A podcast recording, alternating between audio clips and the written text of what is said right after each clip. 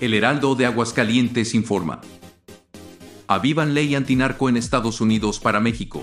El plagio de cuatro estadounidenses en Matamoros, dos de ellos asesinados por elementos del cártel del Golfo, reavivó presiones y propuestas de una acción militar de Washington en territorio mexicano. Las víctimas afroamericanas y oriundas de Carolina del Sur fueron plagiadas, según el reporte, luego de confundirlas con delincuentes haitianos.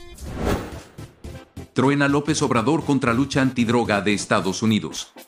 El presidente Andrés Manuel López Obrador tronó contra los políticos estadounidenses que cuestionan la lucha antidrogas en México, lanzó un basta de hipocresías, acusó intenciones de injerencismo y pidió dejar de ver solamente la paja en el ojo ajeno.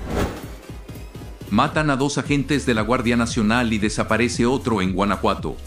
Dos elementos de la Guardia Nacional fueron asesinados y uno más se encuentra desaparecido en San Miguel de Allende, Guanajuato.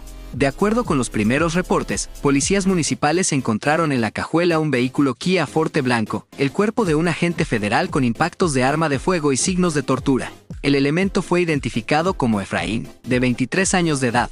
Otro elemento de la Guardia Nacional, identificado como Marcos de Jesús, de 20 años de edad, fue herido de bala y llevado al hospital para recibir atención médica, donde murió.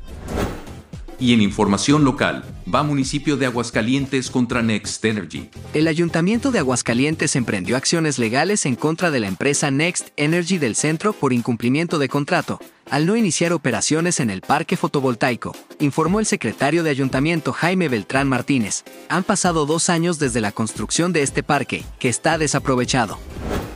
Adiós al cubrebocas en escuelas.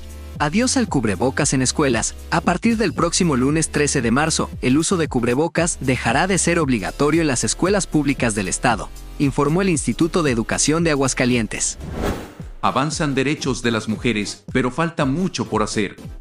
Si bien se ha avanzado en los derechos de las mujeres, aún falta mucho por hacer para que puedan garantizarse, dado que sigue habiendo violencia, intimidación, revictimización y violación a los derechos humanos por parte del Estado.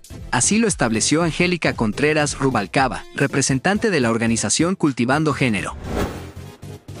Más información en heraldo.mx y en nuestra edición impresa.